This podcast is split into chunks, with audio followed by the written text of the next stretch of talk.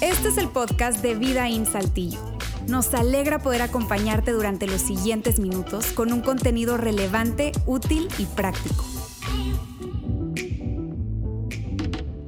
Recomiéndenme una serie que están viendo. Es una de las preguntas que más hacemos, ¿no? Porque hay una película, una buena serie. Yo ahorita, en lo personal, con mi familia estamos viendo una serie en Netflix llamada Manifiesto. Algunos de ustedes la están viendo, algunos de ustedes ni saben de qué estoy hablando. Pero la serie Manifiesto es, eh, se trata de un avión que despeja en el año 2013. Eh, en medio del vuelo hay turbulencias, hay rayos, de repente salen de eso a la hora, hora y media, aterriza en Nueva York, pero resulta que aterriza en el año 2018, cinco años después. Y bueno, ya ahí ya sucede una serie de acontecimientos. Al final ya a uno de los protagonistas lo matan y todo eso. No, no se crea, no. no. ya no spoiler. Pero, pero lo del avión sí, sí es cierto. y el avión como que de alguna manera viaja a través del tiempo. Y hoy, amigos, quiero pedirles un favor. Hoy vamos a usar toda nuestra imaginación posible. Quiero, por favor, que tu imaginación y mi imaginación pueda volar y vamos a viajar hoy a través del tiempo. Vamos a suponer que este auditorio, este cuadrado, incluyendo los baños, que son muy importantes, eh, es una máquina del tiempo, así que vamos a estar viajando. Yo sé que es domingo, es a mediodía, es un domingo para no pensar tanto, pero bueno, ¿quiénes no recordamos aquellos años de los cuentos de Cachirulo que eran en domingo? Y si tú sabes de qué cuento estoy hablando, tú ya estás viejo. Pero bueno, así que hoy, amigos, abróchense sus cinturones porque vamos a viajar hacia el futuro. ¿Qué año? Año 2000. 2107. 2107. Sí, esos son más o menos como, no sé, 85 años más.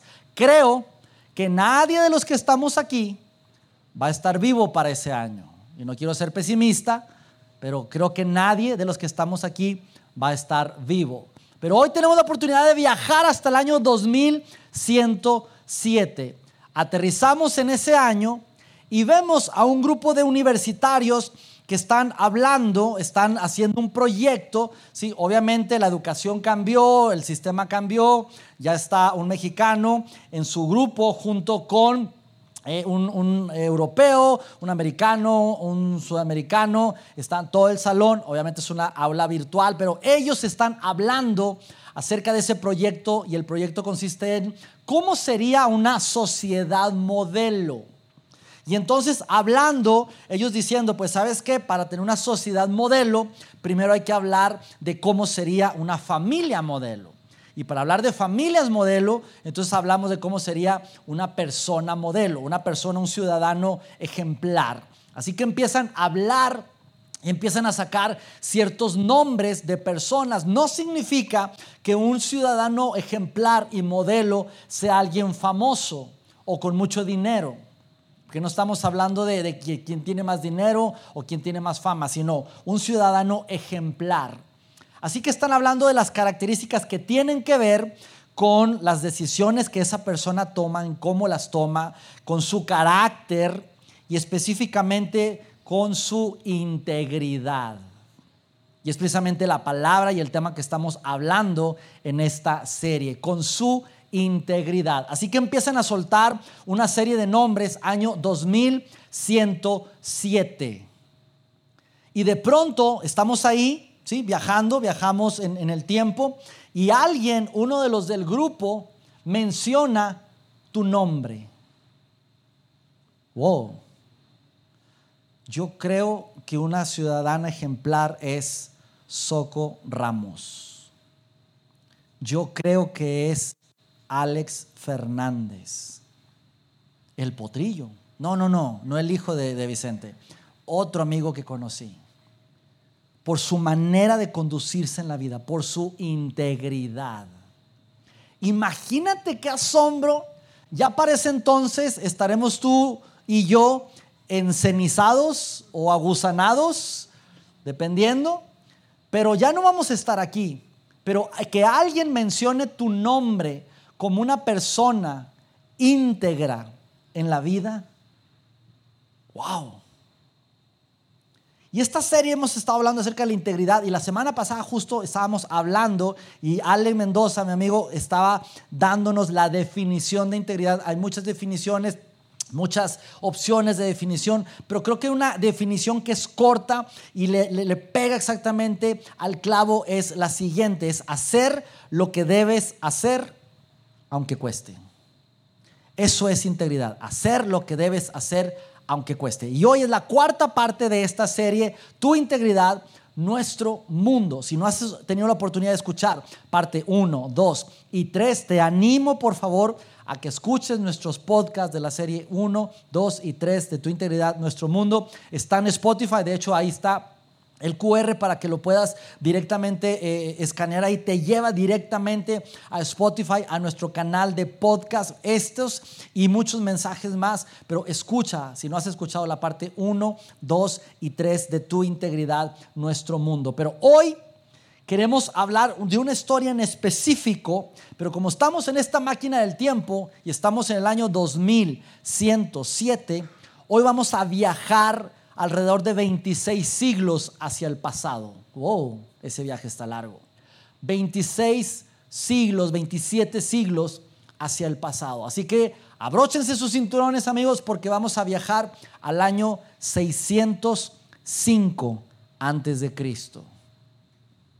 Imagínate, año 605 antes de Cristo. Si tú ya te mareaste con el viaje, a ver dónde estábamos, en qué años, es volver al futuro, al pasado, bueno, ubícate 605 años antes de que naciera Jesús. ¿En qué momento estamos?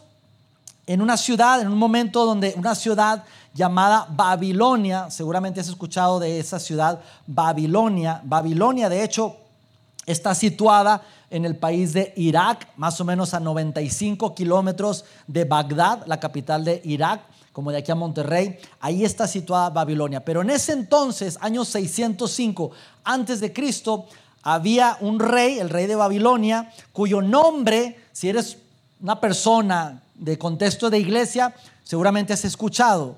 Si no has escuchado este nombre, está medio raro. Nabucodonosor. No entiendo a qué madre se le ocurrió ponerle Nabucodonosor a su hijo. ¿Cómo le dices en diminutivo? Nabukis, Nabuducus, Nabucodonorcito, mi hijo. No sé. Yo creo que estaba drogada la mamá, no sé. Pero así le puso Nabucodonosor. Y ese rey Nabucodonosor tenía todo su imperio en Babilonia y tenía una característica. Babilonia empezó a conquistar ciertos pueblos, ciertas aldeas, ciertas naciones. Y una de esas que conquistó, de hecho, fue Egipto y otra de esas fue en Jerusalén, una ciudad llamada Judá. Ahora, Nabucodonosor tenía algo en particular y es que era coleccionista. No sé si tú estás aquí, coleccionas ciertas cosas. Conozco personas que coleccionan monedas, otros coleccionan insectos, algunos coleccionan estampitas de Panini, que por cierto no hay en todo Saltillo. Si alguien sabe dónde hay, por favor, manden el dato. Pero cada quien colecciona diferentes cosas. Nabucodonosor coleccionaba reyes. Él iba a una nación o a una aldea o a un pueblo y lo que hacían todo el mundo era mataba a todo el mundo y ahora esto ya es mío. Pero Nabucodonosor no. Nabucodonosor los dejaba vivos, pero agarraba al rey y se lo llevaba a Babilonia, le sacaba los ojos, los, los, los encadenaba y tenía ahí presos a todos los reyes que iba conquistando. Así que cuando Nabucodonosor hacía sus fiestas, ya el calor de las copas y la comida, eh, tengo una colección bien padre, ¿de qué? ¿Quieren verla? Vengan. Y, mandaba a traer su colección. Y traía a todos los reyes ahí, todos maltratados, eh, todos sin ojos. Mira, aquel cuate era rey de no sé qué, yo conquisté ese. Aquel cuate era rey de no sé qué. Y era para presumir todo su reinado y su poderío. Imagínate qué loco estaba Nabucodonosor. Y aquí es donde empieza nuestra historia, amigos, en el libro de Daniel. Si tú traes accesibilidad ahorita a tu Biblia, a tu aplicación, a tu teléfono, te invito a que la puedas abrir en el capítulo 1 de Daniel. Ahora, vamos a ver esta versión de Daniel. No sé si la quieras ver Reina Valera o nueva versión internacional o versión Luis Fragoso, pero bueno, como yo traigo el micrófono, la voy a dar a mi versión. Y corre precisamente en el primer capítulo de Daniel, donde vamos a estar hablando específicamente de Daniel. La cual, la razón por la cual estamos hablando hoy de Daniel es porque Daniel hizo algo en específico que hoy vamos a hablar, que es una tarea que tú y yo podemos tomar hoy en día y que eso, 25 siglos después, seguimos hablando de Daniel. Daniel capítulo 1, versículo 3. Nabucodonosor va a Judá, la conquista, no mata a nadie, sino toma a todos por esclavo, agarra al rey, se lo lleva a Babilonia para su colección y deja ahí a, los, a, los, a, la gente. ¿sí?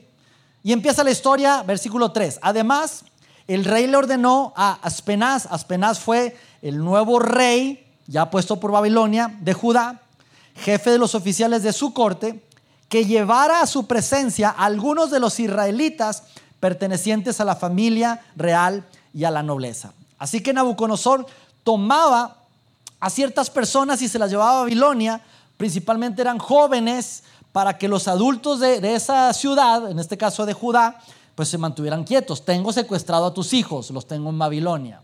¿Cómo eran esos jóvenes? ¿A quién seleccionaban? Mire lo que dice el versículo 4. Debían de ser jóvenes apuestos, sin ningún defecto físico, que tuvieran aptitudes para aprender de todo y que actuaran con sensatez. Jóvenes sabios y aptos para el servicio en el palacio real. Y cuando yo leí esto, amigos, yo di tantas gracias a Dios por no haber vivido en esa época. Me hubieran agarrado. Cumplo con casi todo. Apuesto, apuesto a que no, ¿verdad? Joven. Así que esas eran las características de, las, de los jóvenes que agarraban de las naciones, en este caso de Judá, y se los llevaron a Babilonia. Ahora, si a ti te elegían, te había sacado la lotería. Porque si no te elegían, te quedabas ahí y te ponían a trabajar, te ponían a chambear, te ponían a negrear de sol a sol, con trabajos muy pesados, muy fuertes. Si te herías, ahí te dejaban. Eras materia prima, eras desechable, eras una, un objeto para los, los babilónicos. No servías de nada. Si te heriste, te matan y bye, el que sigue. Eran simplemente esclavos.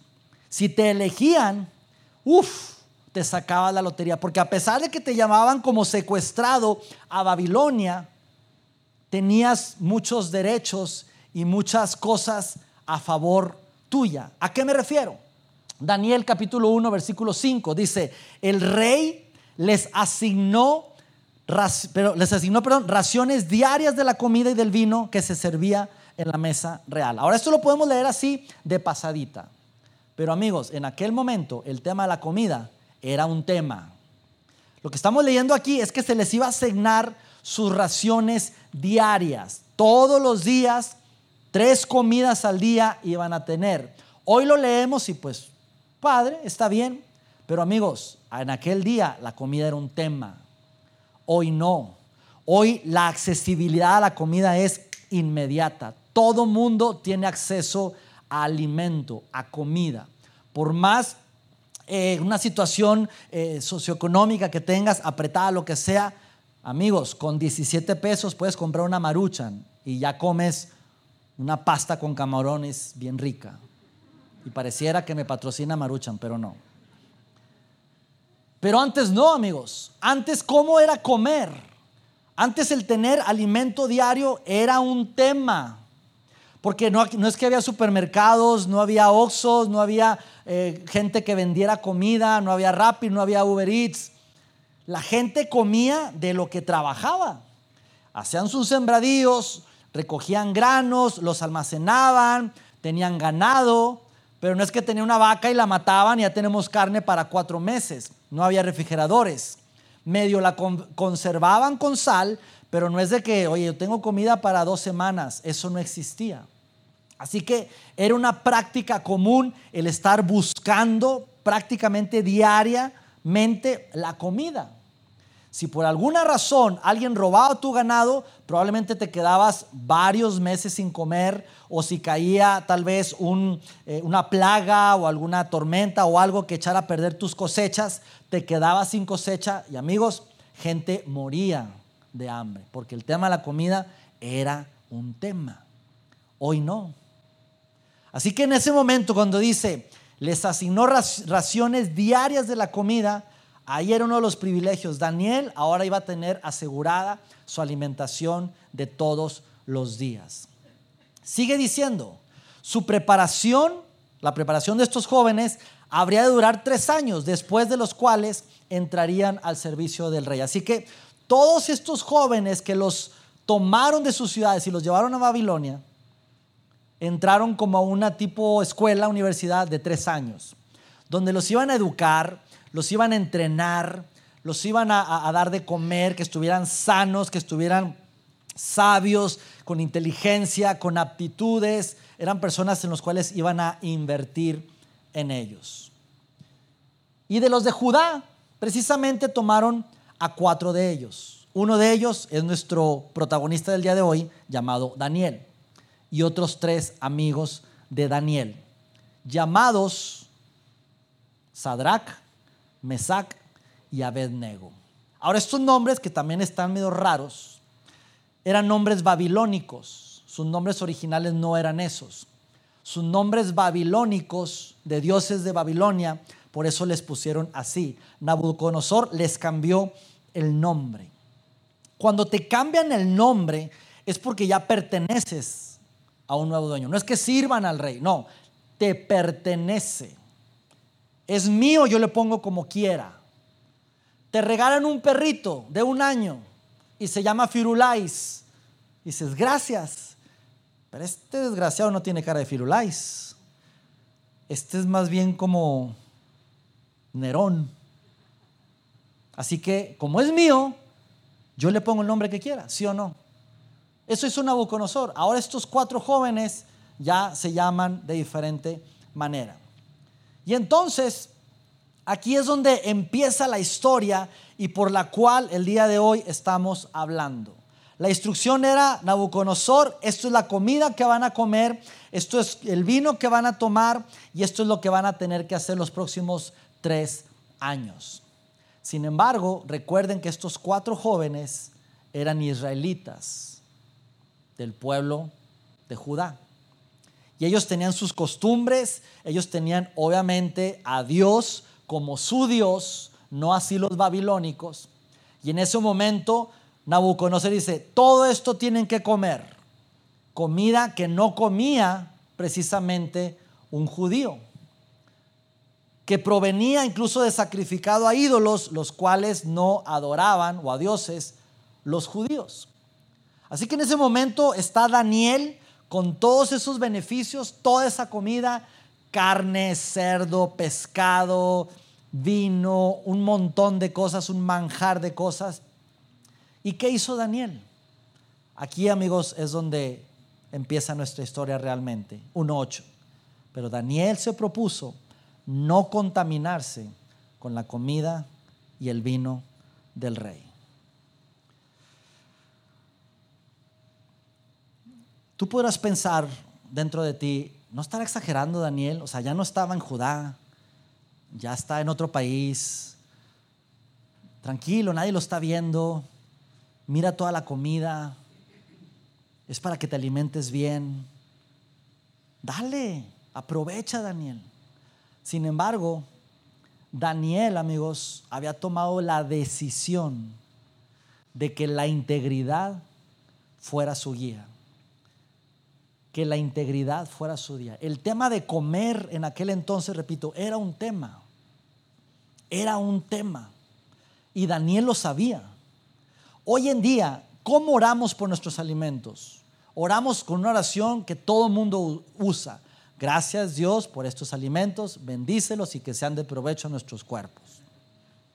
Y esa oración como que es de ley, casi, casi la metemos en conmutador ya. Dios, la 8, vámonos. La 3 es para enfermos, Señor, la 3 y ya. Porque ya es una oración como que bien automática. Señor, bendícelos y que sean de provecho para nuestros cuerpos.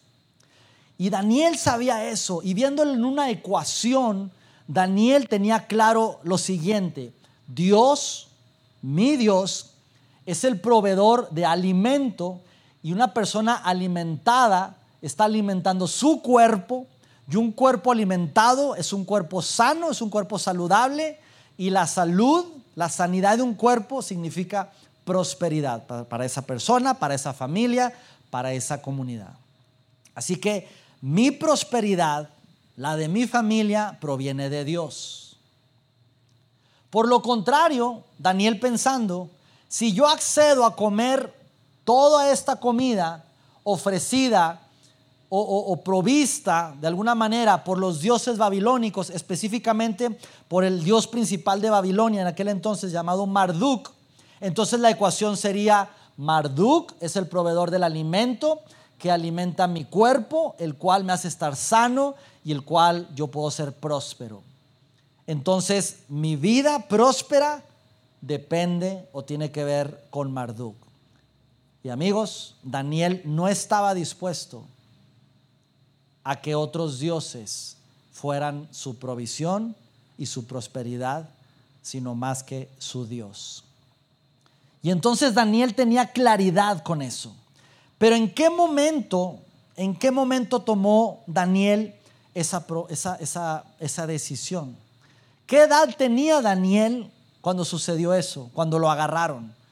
Aproximadamente 15 años. 15 años, un chavito de 15 años. 15 años, a su corta edad. ¿Qué hizo Daniel a su corta edad? Daniel tomó una decisión de no contaminarse.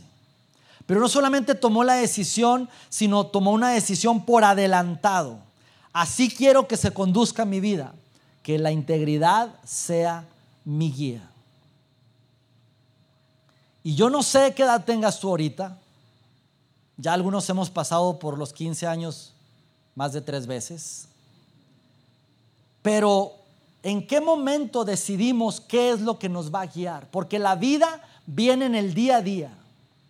Y mi pregunta es, ¿qué historia queremos contar en el futuro?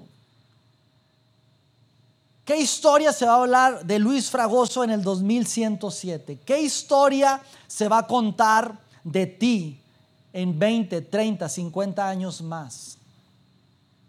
¿Qué decisión quieres tomar? ¿Por qué? Porque cuando vienen las tentaciones de, sacrificar la integridad, de tengo que hacer lo correcto, pero esto me va a costar y lo hago, no lo hago, porque sé que me va a costar, sé que va a haber un, un costo, tal vez pierda mi trabajo, tal vez pierda ese dinero, tal vez pierda una relación, pero ¿qué decido y entonces tomamos la decisión de, ¿sabes qué? Yo no puedo sacrificar mi trabajo, mi dinero, mi relación. Así que en este momento no me va a guiar la integridad, porque sé que me va a costar algo ya. Y si hacemos eso, tú y yo, perdemos la oportunidad de ver cómo Dios obra en nuestras vidas. ¿Sabes por qué? Porque una violación de integridad normalmente conduce a otra. Y la primera violación de integridad a menudo conduce a otra y esa otra es más fácil de hacer. Esa segunda vez que tú haces algo chueco es más fácil. Y entonces la primera vez dices, pues sí, la primera vez que falsifiqué ese documento, la verdad es que batallé, me sentía mal, no, no, sabía si yo si no lo hice y me sentí mal. Pero la segunda vez que lo hice, ya no fue tan difícil. La primera vez que mandé ese mensaje a esa mujer que, no, era mi, que no es mi esposa, la verdad me, me costaba, no sabía si mandarlo o no, la verdad es que me sentí mal, pero ya el segundo mensaje que mandé ya no se me hizo tan fuerte. Y entonces, ¿qué sucede? Que cuando hacemos eso, la segunda violación de, integridad ya se nos vuelve un patrón. Y entonces empezamos a caminar donde la integridad no es nuestra guía. Y recuerda, la dirección es la que determina tu destino, no la intención, no los buenos deseos, no el me gustaría, la dirección es lo que determina tu destino. Sigue diciendo la historia. ¿Qué hizo Daniel en ese momento? le pidió al jefe de oficiales que no lo obligara a contaminarse. Daniel, con todos esos platillos y esos manjares, esa carne, cerdo, pescado, pan con levadura y todo eso que, Daniel decía, esto no lo voy a comer. Pero Daniel pudo haber fingido, está bien, eh, yo sé que si lo hago está mal, así que me voy a echar el, pedazo de carne a la boca, medio lo mastico, pero yo sé que está mal, así que lo agarro discretamente, le abro a Firulais que se lo coma por abajo de la mesa y, ya no, no va a pasar nada. Y voy a hacer como que aparentemente estoy comiendo, pero no estoy comiendo porque sé que está mal. Pero al final de cuentas, la gente iba a decir, pues es uno más. Yo lo vi masticando y, y entonces no vi nada diferente en él. Sin embargo, Daniel dijo, hey, no lo voy a hacer. Ahora, en ese momento, amigos, Daniel no tenía la garantía ni ni la promesa de Dios de que Dios lo iba a rescatar. Hubiera sido padre que días antes Dios se le apareciera a Daniel en un sueño diciéndole, eh Daniel, si tú no comes eso, yo te voy a bendecir y vas a estar más saludable. Eh Daniel, si tú haces lo correcto, en el futuro tú vas a ser uno de los mejores aquí del reino. Es más, vas a estar en una posición de liderazgo impresionante. Así que no lo hagas. Daniel no tenía eso. Quisiéramos que muchas veces Dios nos hablara en ese sentido. ¿Cierto? Hey, Mario, no firmes ese contrato. Sabes que ese negocio no, no está bien. Vas a faltar a tu integridad. Pero mira, si no lo firmas, en dos, tres meses tú vas a, vas a tener la oportunidad de otro negocio. Y el futuro que yo veo para ti es que vas a ser uno de los mejores emprendedores de la ciudad. Vas a tener muchas posiciones y riquezas si hoy no firmas este contrato. No tenemos esa promesa. Quisiéramos tenerla, pero no la tenemos. Hey chica, no entres a esa relación. Sabes que ese chico te está pidiendo que tú falles a tu integridad. Pero si le dices que no, tranquila en tres meses yo te voy a mandar a un galán, pero mejor que Brad Pitt. Tranquila. Es más, te va a amar más y el cuate tiene lo doble de dinero que este. Y tú es como que, ok, Dios, está bien. Quisiéramos esa garantía, esa promesa de parte de Dios, pero la verdad es que no la tenemos. No la hay. Y Daniel en ese momento no la tenía. Y fíjate, la historia sigue diciendo, y aunque Dios, y en ese momento, aunque Dios, pero no sabíamos qué estaba sucediendo en ese momento. Pero dice, y aunque Dios había hecho que Daniel se ganara el afecto y la simpatía del jefe de los oficiales, este se vio obligado a responderle a Daniel, tengo miedo, tengo miedo, tengo miedo de los primeros videos virales de hace como 20 años. Tengo miedo de mi señor rey, o sea, de Nabucodonosor, pues fue él quien te asignó la comida y el vino. Si el rey llegara a verte más flaco y demacrado que los otros jóvenes de tu edad, por culpa tuya me cortarán la cabeza. Cuando este oficial le dice a Daniel, mira, si te ven más flaco, me van a cortar la cabeza. Esa frase que hoy la usamos muy metafóricamente, en aquella época, en aquel tiempo, no era nada metafórico. Hoy en día sí se usa. Hoy en día dices, no hombre, si no entrego el reporte mañana me van a cortar la cabeza. No hombre, llegó el, el dueño de la compañía y cortó cabezas. Sí, significa despidió a la mitad del personal lo que sea. En aquel entonces, cortar la cabeza significaba cortar la cabeza. Y era una práctica. De hecho, las cabezas las guardaban, el cuerpo lo desechaban, que se lo comían los animales, pero las cabezas las encajaban en un palo y eran como trofeos también. Ese cuate desobedeció. Él no hizo lo que le mandé. Así que cuando el guardia dice, Daniel, si no comes lo que debes de, comer y te ven más flaco, demacrado, me van a cortar la cabeza. Así que Daniel sabía eso, pero él decía, no voy a fallar a mi integridad. Y le dice, tranquilo, ¿qué te parece si probamos por 10 días? No voy a comer nada de esto, únicamente verduras y agua. Y entonces, pasado ese tiempo, 1.13, compara nuestro semblante con el de los jóvenes que se alimentan con la comida real y procede de acuerdo con lo que veas en nosotros. Así que el oficial dijo, 10 días, 10 días, va, 10 días, va 10 días. Y por esos 10 días empezaron a comer únicamente verduras y agua.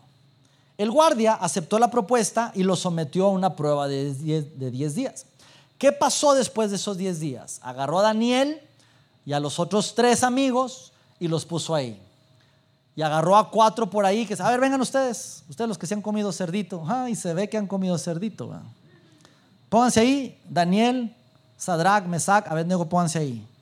Y resulta que después de 10 días, Daniel y sus amigos, mejor lo leemos, luego de hablar el rey con Daniel, Ananías, Misael y Azarías, esos nombres eran sus nombres judíos, Ananías, Misael y Azarías, tan mejorcitos, ¿verdad? No encontró a nadie que los igualara, de modo que los cuatro entraron a su servicio.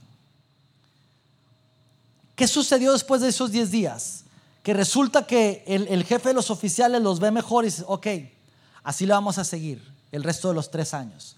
Daniel, recuerda que tenía 15 años cuando termina su universidad o su, su tiempo de entrenamiento de tres años, tenía ya como 18, y ahora sí Nabucodonosor los manda a palacio. Y es lo que sucede. Nabucodonosor ya los ve después de tres años y los ve mejor a esos cuatro, a Daniel y sus tres amigos, mejor que sus amigos.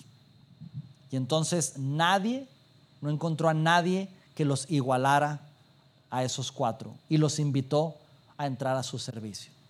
Qué historia tan más extraordinaria si viajamos en el tiempo y estamos en el año 608 ya, antes de Cristo, cuando Nabucodonosor los compara y dice, ¿sabes qué? Estos cuatro son no solamente más esbeltos, más saludables, sino con más conocimiento, con más aptitudes. Y a esos cuatro los invita a estar en palacio del rey, ya como servidores de Nabucodonosor. Y esto es lo padre de esta historia, amigos. ¿Cuánto tiempo estuvo Daniel ahí? Entró a los 15 y ahí tenía 18. Mira lo que dice el siguiente versículo. Que Daniel estuvo ahí por 70 años con el gobierno. Por más de 70 años, dice, fue así como Daniel se quedó en Babilonia hasta el primer año del rey Ciro. Ese primer año del rey Ciro, estamos hablando de 70 años más. Es decir, tuvo como rey a Nabucodonosor, después tuvo a otro que se llamaba Darío y después tuvo a un tercer rey llamado Ciro. Así que estuvo ahí 70 años en el gobierno. 70 años donde Daniel estuvo con los tres gobernantes de mayor influencia y él cercano a ellos, con tal de seguir su integridad como guía. ¿Qué sucede con uno de los reyes? Específicamente Darío. Darío dice, ¿sabes qué? Necesitamos poner gobernantes en cada ciudad que conquistamos. Y él escogió 120 gobernantes y puso 120 gobernantes en las ciudades. Necesito tres administradores, tres directores que me lideren a esos 120 gobernantes. Tres de los mejores. ¿Y saben qué? Uno de ellos era precisamente Daniel. Y tanto se distinguió Daniel por su extraordinaria cualidad administrativa que el rey pensó en ponerlo al frente de todos ellos. Imagínate la influencia de Daniel. Así que Daniel ya tenía 70 años allí en palacio, muy cerca de, los reyes de Babilonia. Pero los otros dos líderes o administradores decían, ¿y este cuate que hace aquí? Ni siquiera es babilónico, es un judío. Entonces los administradores y los sátrapas empezaron a buscar algún motivo para acusarle a Daniel de malos manejos en los negocios del reino. Ya Daniel tenía 55 años en ese momento eh, trabajando en gobierno. Algo le tenemos que sacar. Algún trapito al sol tiene que tener este cuate. ¿Y qué hicieron? Sin embargo, no encontraron de qué acusarlo, porque lejos de ser corrupto negligente, Daniel era un hombre digno de confianza. ¿Qué pensaría si en este momento alguien dijera, vamos a escarbar tu pasado, a ver qué encontramos? ¿Encontrarían algo? No me contestes. ¿Estarías dispuesto a decir, pueden checar a profundidad mis redes sociales? Les doy mis, mis passwords, mis cuentas de, de mi celular, de mis redes. Escárbenle. ¿Estarías tranquilo con decir, no van a encontrar nada? Daniel dijo, adelante. ¿Por qué? Porque desde temprano, desde los 15 años, yo tomé una decisión, que la integridad fuera mi guía. Por eso, estos administradores y sátrapas concluyeron, nunca encontraremos nada de qué acusar a Daniel, a no ser por algo relacionado con la ley de su Dios. Ellos sabían que algo tenía que ver la integridad de Daniel con el Dios de Daniel. Y Daniel sabía eso. Daniel sabía que la integridad no venía de él, sino venía de algo fuera de él, mayor que él. Por eso hemos leído Proverbios. Proverbios dice, a los justos los guía su integridad. Y esa integridad Daniel sabía que venía de parte de Dios. Así que por más que intentaron escarbarle estos administradores y, sátrapas, no encontraron nada de Daniel. Y hasta aquí vamos a dejar esta historia de Daniel. Pero la pregunta que yo quiero hacerte hoy en esta tarde es la siguiente. ¿Tú has tomado una decisión? Si hoy regresamos del año 605 antes de Cristo a la actualidad, año 2022, hoy en día, tú ya has tomado la decisión de que la integridad realmente sea tu guía? ¿O realmente temes tomar esa decisión. ¿Por qué? Porque si tomas la decisión, entonces ya no vas a saber qué hacer en el día a día. En el sentido de que va a haber costos que pagar. Y a lo mejor eso te da miedo. Es que Luis, si yo, si yo eh, decido que me guíe la integridad siempre, eso va a estar difícil. Porque yo como me, como me guío es depende de la situación. Depende de, la relación en la cual esté, depende del momento, depende del día, depende de la, decisión que, de que tenga que tomar en ese momento.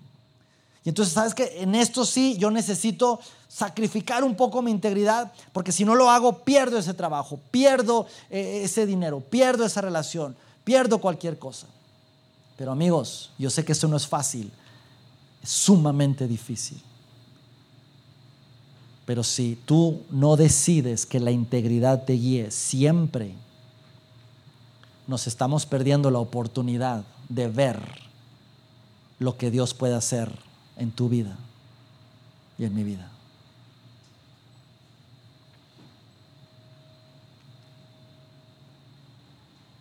¿Te imaginas decidir vivir en integridad siempre, aunque haya un costo? sin una garantía, pero sí con la oportunidad de ver a Dios haciendo cosas extraordinarias en tu vida. Y que en el año 2107 alguien puede escribir como escribieron con Daniel, diciendo, sin embargo, no encontraron de qué acusarlo, porque lejos de ser corrupto o negligente, y ahí puedes poner tu nombre.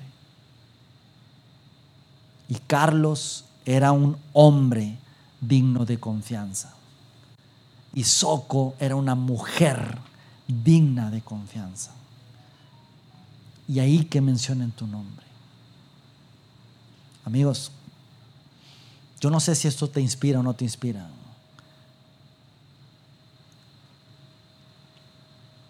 Yo te animo a que decidas hoy realmente hacer lo que debes hacer, aunque te cueste. Eso se llama integridad. Oramos.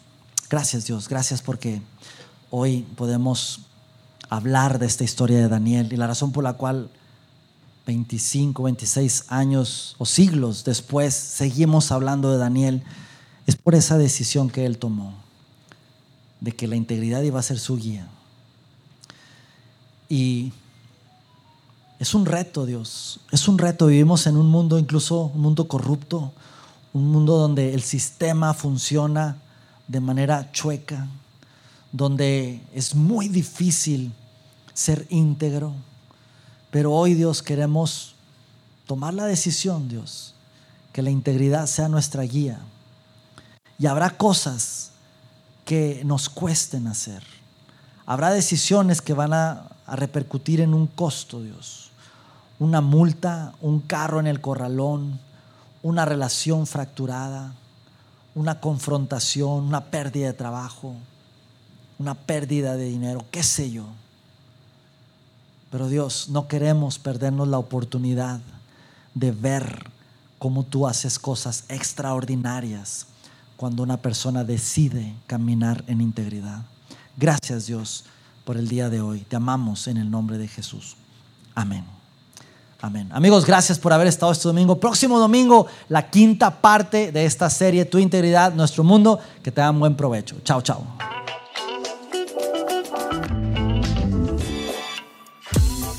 Sigue conectado a los contenidos de Vida en Saltillo a través de nuestro sitio web y de las redes sociales. Muy pronto estaremos de vuelta con un nuevo episodio.